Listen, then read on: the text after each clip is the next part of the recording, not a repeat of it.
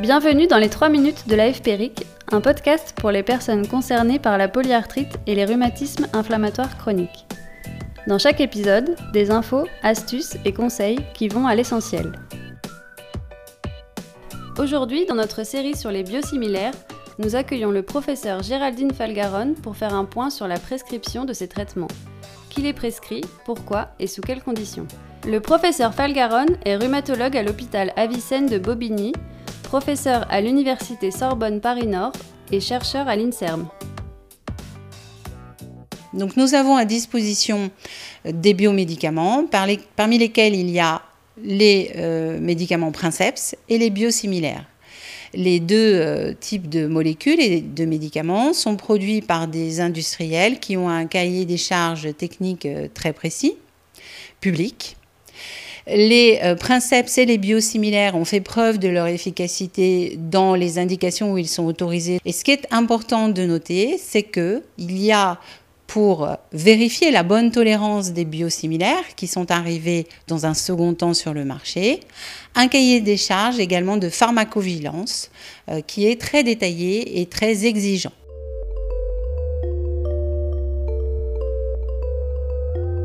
Le biosimilaire est environ 30% moins cher euh, que euh, le médicament Princeps.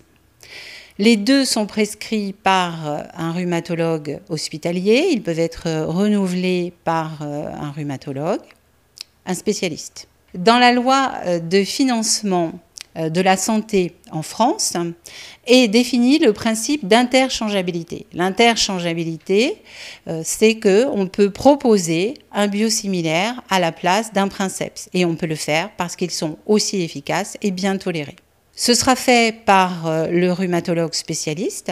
Et quand on change un médicament princeps par un biosimilaire ou un biosimilaire par un autre biosimilaire, ça s'appelle un switch.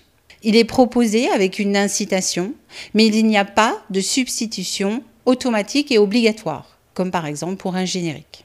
Une fois qu'on a défini le principe d'interchangeabilité ou switch euh, et le principe de substitution qui n'est pas automatique, on comprend que le choix d'un biomédicament ou d'un biosimilaire euh, se fait en concertation avec le patient comme dans euh, tous nos euh, programmes et nos parcours de soins pour les rhumatismes inflammatoires chroniques.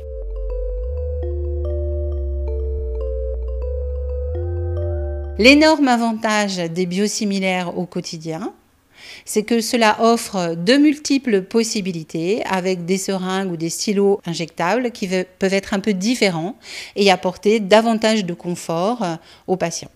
Pour finir, il existe un avantage financier collectif important avec les économies financières réalisées du fait de la baisse tarifaire sur les biosimilaires. On peut réinjecter les fonds pour mettre en place des programmes de recherche dont par exemple des programmes de recherche sur les soins de support ou notamment l'éducation thérapeutique. L'ensemble élargit euh, les façons d'accompagner les rhumatismes inflammatoires chroniques.